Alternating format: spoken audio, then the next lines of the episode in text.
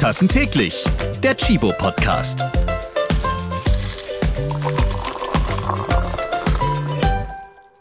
Hi, ich bin Stella, Transformationsberaterin aus Berlin.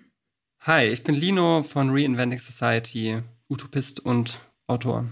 Moin, ich bin Ralf Potzus und Moderator von Fünf Tassen täglich. Ja, hier geht es um Kaffeeliebe und Nachhaltigkeit, denn gut sein und die Welt retten, das ist gar nicht so leicht. Und dann immer die ewige Frage, Espresso oder Filterkaffee? Hier im Chibo Podcast sprechen spannende und vor allem motivierende Gäste über einen nachhaltigen Lifestyle, die besten Kaffeerezepte, Ozeanplastik, politische Wendungen, NGOs und Filialen in Berlin-Marzahn zum Beispiel. Ihr seid mittendrin in Teil 2, denn Stella und Lino, die habt ihr eben schon gehört, die haben mit mir schon in der letzten Folge darüber gesprochen, wie Deutschland 2045 seine Klimaziele erreichen konnte. Stichwort Klimaneutralität. In eurem Buch Zukunftsbilder 2045, eine Reise in die Welt von morgen, da geht es um die fiktive Journalistin Liliana Morgenthau, welche die Leser und Leserinnen in 17 Städte durch die Veränderung und Erfolge führt, die zu einer schöneren, grüneren und lebenswerteren Welt im Jahr 2045 geführt haben. Und genau da machen wir weiter. Wenn ihr schon mal Visionen hören wollt, wie zum Beispiel die Stadt bunter, grüner und auch mit neuen Mobilitätsmöglichkeiten wird, dann hört einfach mal in die alte Podcast-Folge rein. Jetzt sprechen ja auch seit Jahren und auch immer mehr alle von Nachhaltigkeit. Auch wir haben es in diesem Podcast schon seit über drei Jahren so getan und auch gezeigt, wie das Unternehmen Chibo schon super nachhaltig geworden ist. Aber trotzdem ist der Begriff Nachhaltigkeit ja irgendwie schon längst überholt. Ihr sprecht jetzt von Regeneration. Was meint ihr damit? Ja, Ralf, Regeneration ist so ein bisschen das Nachhaltigkeit 2.0. Regeneration geht über Nachhaltigkeit hinaus, weil Nachhaltigkeit im wörtlichen Sinne bedeutet ja etwas zu erhalten. Also Sustainability im Englischen kommt von sustain, das heißt etwas erhalten. Aber in einer Zeit, wo unsere Böden so stark zerstört und degeneriert sind, wo unsere Artenvielfalt im Keller ist, wo unsere Atmosphäre verschmutzt ist und auch die sozialen Systeme, die Gemeinschaften erodieren, da reicht es nicht mehr nur zu erhalten oder oder die Schäden zu minimieren. Und in dem Sinne reicht auch die Klimaneutralität nicht, sondern jetzt geht es wirklich darum, der Erde etwas zurückzugeben, Schäden zu reparieren, Böden wieder aufzubauen, die Erde zu heilen, Systeme zu heilen, also kurz zu regenerieren. Und das impliziert auch, dass wir unser Selbstverständnis wandeln von wir dominieren die Erde, wir beherrschen die Erde, hin zu wir sind Stewards oder Hüter, also wir stellen uns der Erde in den Dienst und entwickeln ein ganz anderes Selbstverständnis, dass wir wirklich eingebettet sind in ein sehr, sehr komplexes planetares Gefüge und auch davon abhängig, ob es unserer Biosphäre gut geht, ob es Gesellschaften und Gemeinschaften gut geht. Und Regeneration bedeutet auch, sich von Natur inspirieren lassen, also sich anzuschauen, wie funktioniert eigentlich die Natur?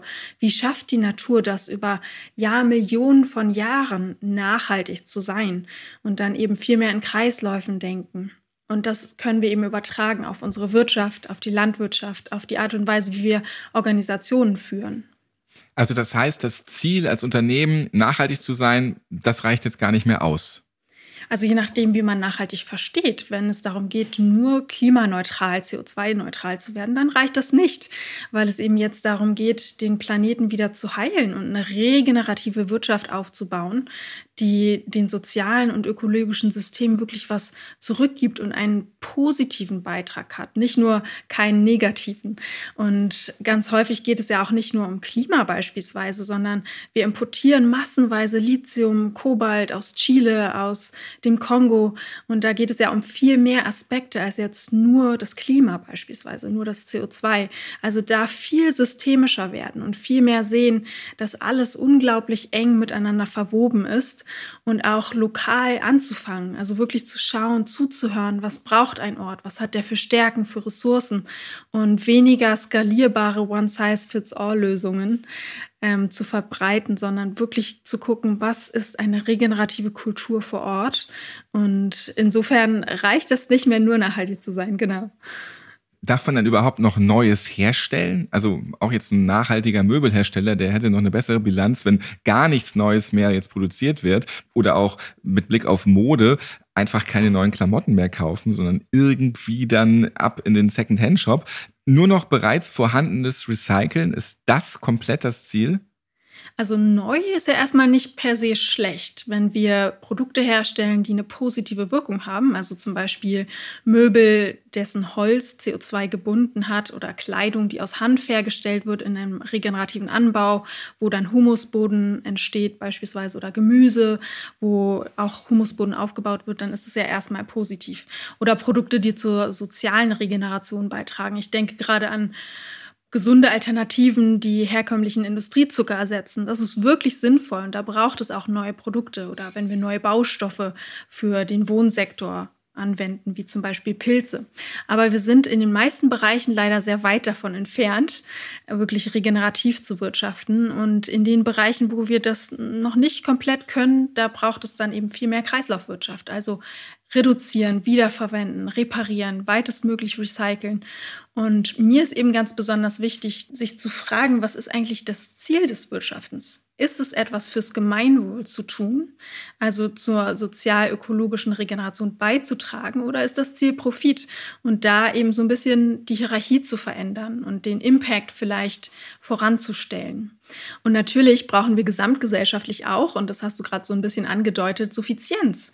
Also braucht es wirklich das neue Telefon, den elektrischen Salzstreuer oder die einzeln in Plastik verpackten Schokopralinen? Ganz oft braucht es das nicht und da brauchen wir auch gesellschaftlichen Umdenken, dass wir wegkommen von dem vielen Konsum, der eigentlich nicht wirklich sinnvoll ist und vielmehr auch Sharing-Produkte nutzen, also was man noch alles teilen könnte. Ich denke gerade an Bohrmaschinen, an Waschmaschinen, an Autos, also viel, viel mehr teilen und in weiten Teilen auch weniger konsumieren und produzieren. Du hast meinen kaputten alten elektrischen Salzstreuer angesprochen, der da im Schrank steht und einfach nicht mehr funktioniert. Und man kommt auch nicht mehr an dieses Salz daran. Und ich bewahre ihn trotzdem nachhaltig in diesem Schrank immer noch auf. Und ab und zu schauen wir uns beide irgendwie grimmig an. Aber ja, warum musst du dir überhaupt elektrisch sein? Gute Frage da auf jeden Fall nochmal. Du hast eben Pilze angesprochen. Da möchte ich nochmal ganz kurz zurückkommen. Warum sind denn Pilze fürs Bauen so gut? Für mich sind Pilze immer so ein irgendwas ekliges, was dann irgendwann kommt, wenn was verkommen es beendet wurde, äh, wenn es den Tod gibt, dann kommen irgendwann Pilze daraus. Also Pilze sind wirklich ein Wundermaterial. Man kann daraus viel herstellen, zum Beispiel Ziegel, indem man eine Pilzkultur in eine Form setzt und die, die Hyphen, die wachsen dann bis zu den Rändern dieser Form und bilden einen Ziegel, der sehr, sehr stabil ist, auch sehr leicht. Und vor allen Dingen das Gute daran ist, es lässt sich recyceln. Beim Bausektor haben wir immer das Problem, dass man die Rohstoffe nicht wiederverwerten kann und dass sie auch noch so eng verklebt sind. Und wenn wir mit regenerativen Baustoffen arbeiten, auch Lehm, Schilf, Bambus, dann lässt sich das Ganze auch richtig gut recyceln. Jetzt so in der Energiekrise, ähm, da setzen viele nicht auf Neubau, sondern auf Umbau. Ist das schon mal so ein gezwungener Schritt in die richtige Richtung? Altes erhalten und besser machen? Ja, also das ist auf jeden Fall ein ganz wichtiger Schritt zu einer nachhaltigen Baukultur, dass wir die Gebäude, die schon gebaut sind, in denen auch sehr viel Energie und Ressourcen schon drinstecken, erhalten und umbauen, anstatt sie abzureißen und mit einem unfassbaren Aufwand wieder neue zu bauen. Also Umbau statt Neubau ist auch immer die erste Wahl. Jetzt blätter ich mal in euer Buch ins Kapitel Frankfurt. Hm, da schreibt ihr, dass in 2045 gemeinwohlorientierte Banken und produzierende Unternehmen dominieren alten Rechtsformen wie GmbHs, Aktiengesellschaften, die waren für Hierarchien und ewiges Wachstum konzipiert und sind jetzt nicht mehr vorteilhaft. Wir erinnern uns in die 90er zurück. Höher, schneller, weiter, immer mehr der Raubtierkapitalismus. Also können wir mit den jetzigen Unternehmen den Wandel nicht vollziehen? Muss es eine grundlegende Strukturveränderung geben? Wir würden schon sagen, ja. Also natürlich, es gibt ja nicht die Unternehmen, es gibt ganz viele verschiedene Unternehmen und es gibt äh, sicherlich Konzerne, die so groß sind und so verbunden mit dem Raubtierkapitalismus, dass die gehen dürfen. Und gleichzeitig gibt es ganz viele andere Unternehmen, die schon ihr Bestes tun, sich umzustellen, nachhaltiger zu werden oder sogar regenerativ und die sollen bleiben, die braucht es total und von denen braucht es viel mehr. Also wir brauchen sowohl Neues als auch viel Altes, was sich umbaut. Und du hast ja auch Rechtsform angesprochen. Da gibt es schon das Verantwortungseigentum. Das war sogar im Koalitionsvertrag drin, als eine neue Rechtsform einzuführen. Das wird hoffentlich auch noch umgesetzt, jetzt im nächsten Jahr. was eine Rechtsform ist, die auch einen ganz anderen rechtlichen Rahmen bietet für Unternehmen, die eben den Sinn nach vorne stellen und nicht den Profit. Aber ja, ich glaube, mit den bisherigen AGs und GmbHs, die den Profit oft schon gesetzlich als Ziel haben, wird es schwierig. Und ich glaube, da braucht es große Veränderungen. Hm. Chibo ist eine GmbH. Also muss sich da Chibo auch verändern. Vielleicht äh, könnte Chibo ja irgendwann auch Verantwortungseigentum werden. Vielleicht wäre das auch ein interessantes Thema für euch.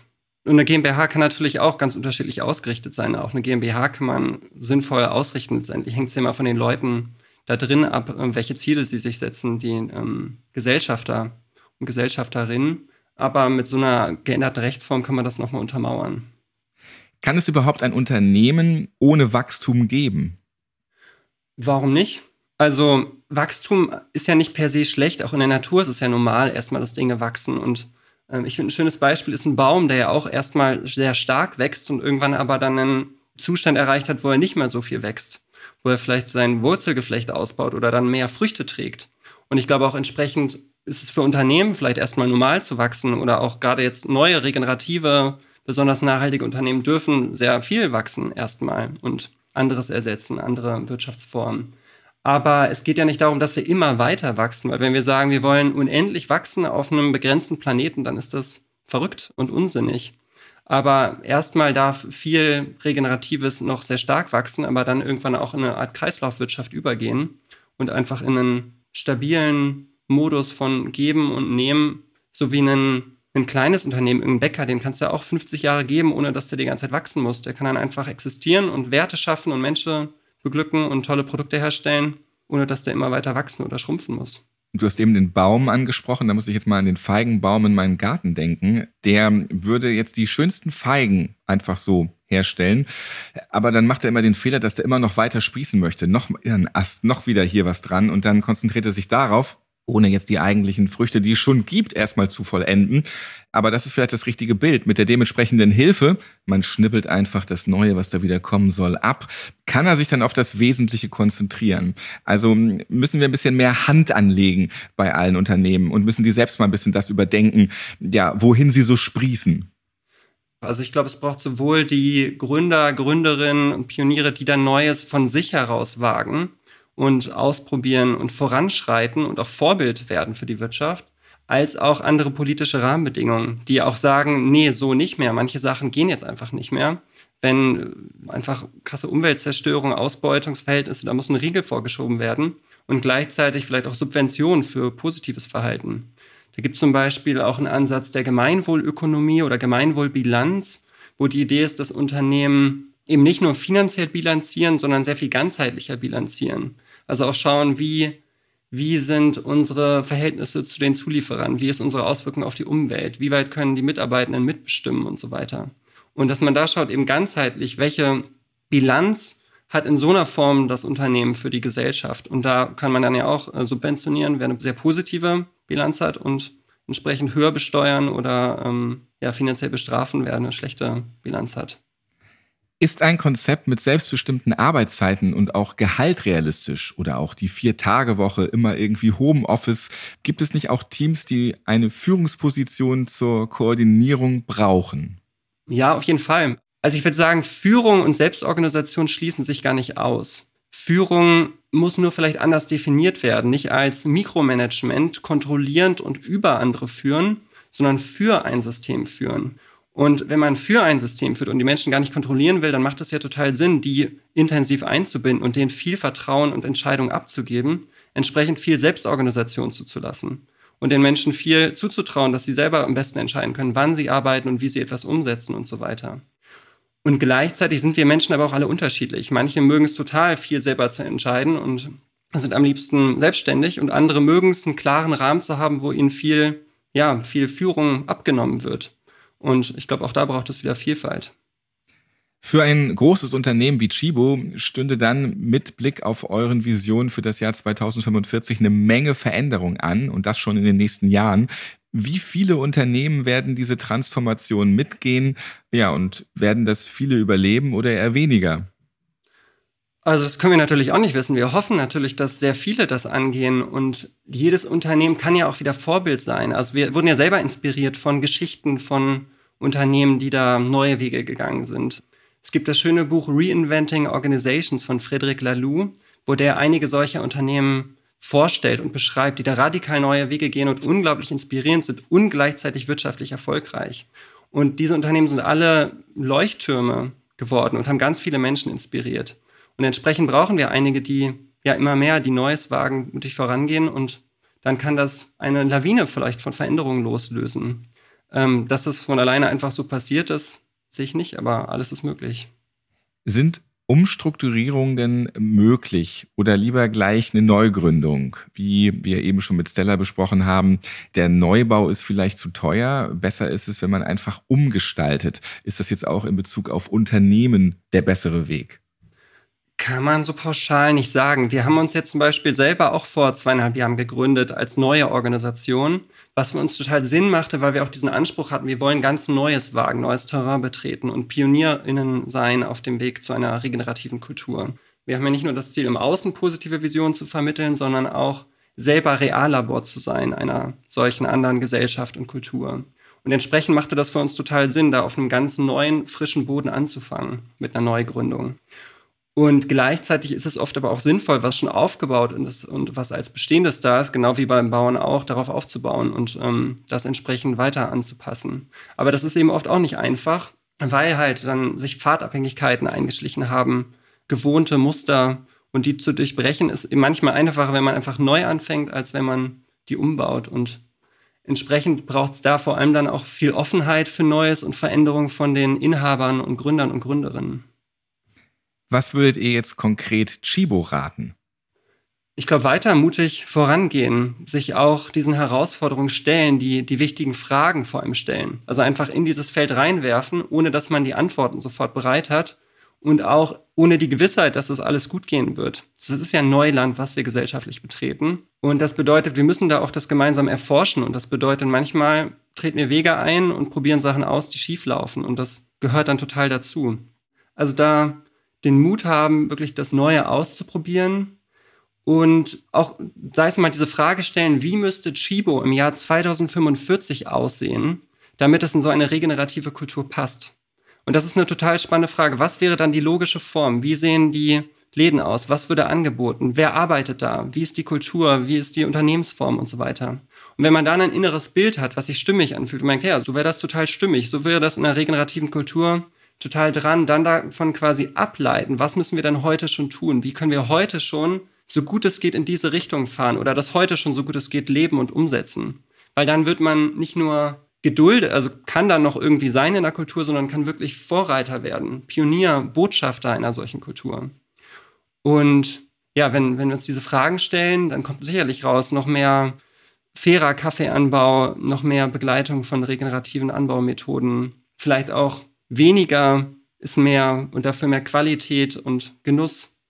Vielleicht dann nicht mehr fünf Tassen täglich, sondern ähm, eine, die aber ganz besonders zelebriert wird, wo man Bezug hat, weiß, von welchem Bauern das herkommt, wo man eine Geschichte dazu hat.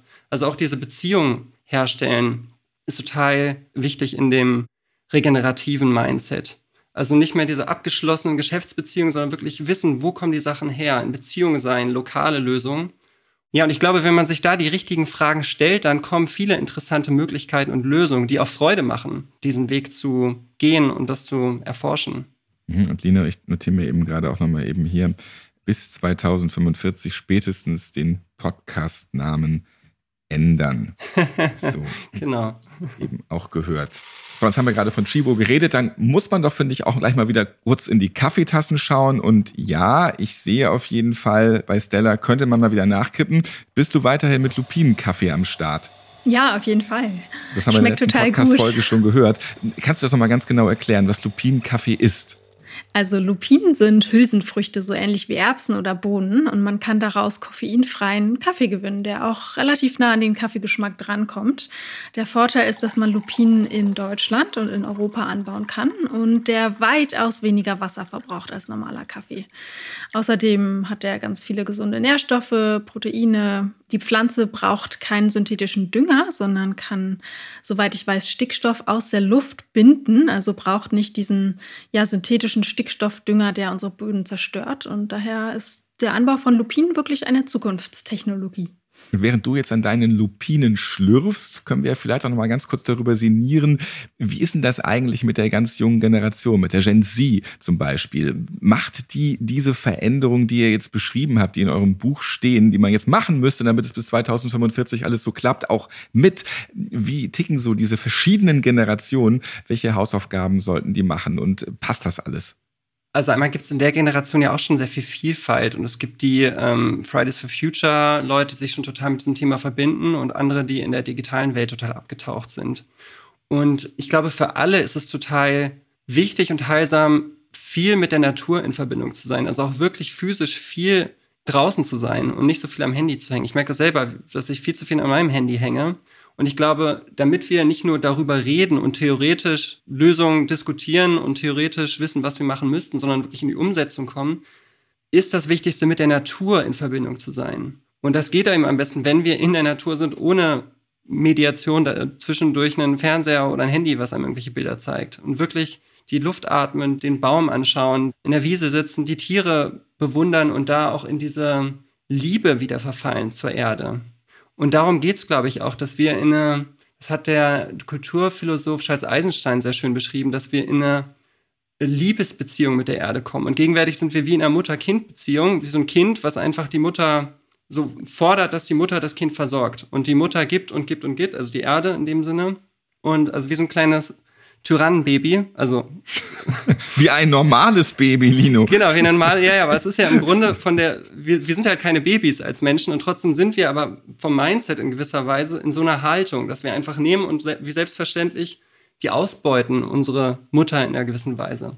Und dass wir da kommen in ein Mindset eben von Liebhaber und Geliebte vielleicht dann eher und schauen, wie, wie können wir uns gegeneinander, gegenseitig würdigen und dazu beitragen, dass die Erde noch viel schöner ist und noch viel lebendiger. Das ist ein schönes Bild. Wenn ich jetzt generell aber an Kinder und Babys denke, die sind wirklich alles andere als nachhaltig. Das werden wir, glaube ich, auch nie ändern genau, können. Genau, deshalb wir müssen erwachsen werden. Das ist der Punkt. Wir sind bisher in einem sehr kindlichen Mindset in Bezug, wie wir auf dieser Erde uns verhalten. Und vielleicht sind wir jetzt auch in einer Art Pubertät, so schon mit den vielen inneren Anteilen und Unklarheiten und so im inneren Konflikt und äh, wer sind wir eigentlich? Auch diese Fragen sind ja für viele Menschen total unklar. Und ich glaube, in eine regenerative Kultur zu gelangen, bedeutet auch erwachsen zu werden da auf eine Weise und Verantwortung zu übernehmen und einen gesunden grünen Fußabdruck zu schaffen und gesunde Kreisläufe und wirklich wieder ja gesunder Teil dieser wunderschönen Erde zu werden. Aber sind jetzt 20 Jahre, gute 20 Jahre bis 2045 nicht viel zu wenig Zeit für diese Version der Zukunft bei dem aktuellen Tempo der Politik vor allem schon?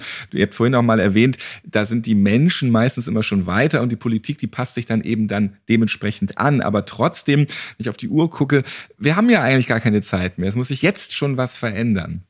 Also es ist nie zu wenig Zeit, jetzt das Richtige zu tun. Das stimmt, ja. Also natürlich, wäre schöner, wenn wir 200 Jahre hätten, dann wäre es viel entspannter. Man kann es positiv sehen. Wir haben jetzt halt einen richtig spannenden... Aber da kann man auch ein bisschen hin und her prokrastinieren vielleicht auch wieder. Ja, ja, genau. Und so, so kann man ja sagen, wir haben jetzt einen richtig spannenden Marathonsprint vor uns. Und die Marathonsprint widerspricht sich so ein, ja doch, aber ein bisschen so. Wir müssen, 20 Jahre sind ja auch nicht so wenig. Es gibt schon richtig viel zu tun und gleichzeitig müssen wir auch echt jetzt loslegen also wenn wir diese ganz große Perspektive einnehmen, boah, 20 Jahre, das muss alles passieren, gesellschaftlich, das, wie soll das denn gehen? Keine Ahnung. Dann ist es sehr einfach, den Kopf in den Sand zu stecken. Aber wenn wir stattdessen schauen, was kann ich jetzt tun? Was ist in meiner Umgebung jetzt schon möglich und in einem Jahr möglich und so weiter? Und auf das Lokale schauen, was ja wieder bei dem Regenerativen ganz wichtig ist. Wirklich think global, but act local. Da können wir ganz viel machen und wie heute schon, die Städte sehen ja total unterschiedlich aus. Es gibt Kopenhagen, was total fahrradfreundlich ist und viel begrünter als irgendwie einen, ähm, keine Ahnung, Ruhrpott, irgend so ein Vorortstädtchen oder eine amerikanische Vorstadt. Wir haben da ja schon eine irre Diversität. Und auch für unser individuelles Wohlergehen haben wir ja eine ganz große Spanne, wie unsere Umgebungen sind, unsere Arbeitswelten, unsere Häuser, unsere Straßen, unsere Nachbarschaften.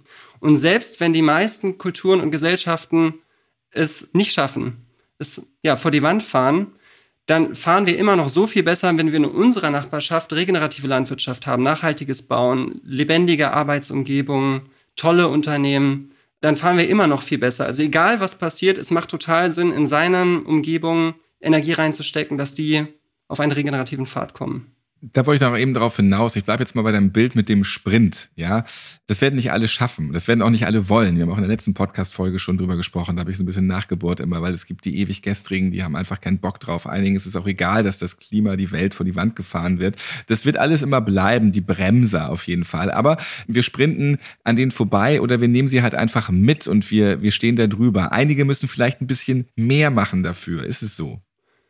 Ja, wahrscheinlich. Also ich denke, es gilt auch, die Konsequenzen des Handelns den Menschen bewusst zu machen. Und wenn manche sagen, wir wollen das nicht, wir wollen weitermachen wie bisher, dann muss das halt auch Konsequenzen haben. Und ähm, weiß nicht, dann kann Fleisch nicht mehr so wenig kosten, wenn klar ist, dass der Umweltschaden so enorm ist und so viel Wasserverbrauch und im Zweifelsfall irgendwie in Südamerika der Urwald abgeholzt wird dafür. Und entsprechend, ja, dann, wenn du es nicht willst, dann trag aber trotzdem die Konsequenzen. Also ich glaube, das ist wichtig, dass entsprechend die Preise stimmen und die politischen Rahmenbedingungen. Also wer nach seiner Freiheit grölt und äh, die zu Lasten der anderen ist, der kann sie sich vielleicht dann bewahren, muss aber das Portemonnaie dafür aufmachen. Genau. Ich glaube, das ist wichtig, dass wir da die politischen Rahmenbedingungen und die finanziellen richtig haben, dass die Kosten von Produkten eingepreist sind. Und dann ist entsprechend eben Fleisch viel teurer als heute noch. Und anderes ist dann vielleicht viel günstiger, was eben die Umwelt schützt oder wieder aufbaut. Abschließend möchte ich von euch jetzt nochmal wissen, wenn jetzt die Hörerinnen und Hörer oder Leser und Leserinnen selbst aktiv werden wollen und zu den Visionen von 2045 auf jeden Fall sehr viel beitragen möchten, dass eure Visionen dann Wirklichkeit werden, was können sie selbst aktiv nun machen? Also der erste Schritt ist sicherlich, sich erstmal zu informieren über diese vielen Lösungen, die es schon gibt, die Ansätze, die wir in unserem Buch auch beschreiben und heute zum Teil skizziert haben. Und dann sich auch davon berühren zu lassen, also sein Herz zu öffnen für die Möglichkeit einer besseren Welt und zu fühlen, ja, da gibt es diesen Pfad und den möchte ich auch mitgestalten und wirklich sich im Alltag wie so einen Kompass auszuwerfen oder einen Anker auszuwerfen und einen Kompass auszurichten auf diese Zukunft und sein Handeln daran zu orientieren. Also dass man diese Grund Grundausrichtung im Leben hat. Und dann ist es sicherlich auch wichtig, über die Themen zu sprechen, in seinem Umfeld mit anderen Menschen über Zukunft und über Nachhaltigkeit zu reden, über die Herausforderungen, über die Gefühle und sich gegenseitig zu unterstützen und zu ermutigen. Also genau diese Wir-Kultur, von der wir auch gesprochen haben, zu fördern. Wir haben auch für unser Buch eine Seite eingerichtet, eine Anleitung, einen Zukunftssalon einzurichten oder zu organisieren. Also das ist sicher auch eine Möglichkeit, um Kollegen, Freunde, Bekannte einzuladen und diese Gespräche zu führen, weil im Endeffekt muss uns das gemeinsam gelingen und je mehr wir uns zusammenschließen und vernetzen, desto leichter wird es passieren. Und dann gibt es natürlich noch eine ganze Liste von kleinen Dingen, die man tun kann. Also sowas wie die Bank wechseln, den Stromanbieter wechseln, regional und bio einkaufen, die solidarische Kiste abonnieren oder sich auch bei der Gemeinwohlökonomie in der eigenen Stadt engagieren. Also die hat Ableger überall. Man kann sich bei den Initiativen einbringen, die lokal vor Ort tätig sind. Vielen Dank, Stella und Lino, auch für diese zweite sehr inspirierende Podcast-Folge. Das war sehr ermutigend. Ja, vielen Dank für die Einladung. Ja, vielen Dank, Ralf. Für alle, die nun unbedingt mehr wissen wollen, wir sprachen über das Buch Zukunftsbilder 2045, eine Reise in die Welt von morgen von Lino Zedius, Stella Schaller und noch weiteren Autoren. Es ist vor wenigen Tagen erschienen und ihr habt Glück. Wir verlosen fünf Bücher unter allen Einsenderinnen und Einsendern. Schreibt uns einfach an podcast.chibo.de. Und da gibt's noch eine Aufgabe in der E-Mail, Stella. Genau, beschreibt einmal die Rolle von Chibo in einer möglichen positiven, regenerativen Gesellschaft im Jahr 2045. Wie würde Chibo aussehen? Wie würden die Filialen aussehen? Was wäre die Rolle von Chibo in der Gesellschaft? Und wenn euch dieser Podcast gefällt, ja, dann lasst doch bitte gerne mal ein Like da. Abonniert ihn am besten. Ihr könnt ihn überall hören, wo es Podcasts gibt. Zum Beispiel auch bei Podbean, bei Deezer oder bei RTL Plus. Ich bin Ralf Potzus und ich freue mich, dass wir zusammen die Welt vielleicht ein bisschen besser machen können, schon ab morgen, damit das 2045 alles schöner ist als jetzt. Viele Zukunftsausblicke und sehr viel positive Zukunftsausblicke, die haben wir ja nun in zwei Podcast-Folgen gehört. Klasse, dass es diese Bilder gibt und dass die gar nicht so weit in der Ferne liegen. Große Veränderungen werden kommen bei Design oder bei Disaster. Und ich glaube, es wäre sehr vorteilhaft, wenn wir das Design wählen und selber bewusst gestalten, dass dieser Wandel, der auf uns zukommt, ein lebenswerter wird, wo wir in die Verbindung mit der Natur kommen und miteinander. Also die Zukunft passiert nicht, sondern sie wird von uns gemacht. Schön, dass ihr so positiv seid und das steckt an. Dankeschön. Fünf Tassen täglich. Der Chibo Podcast.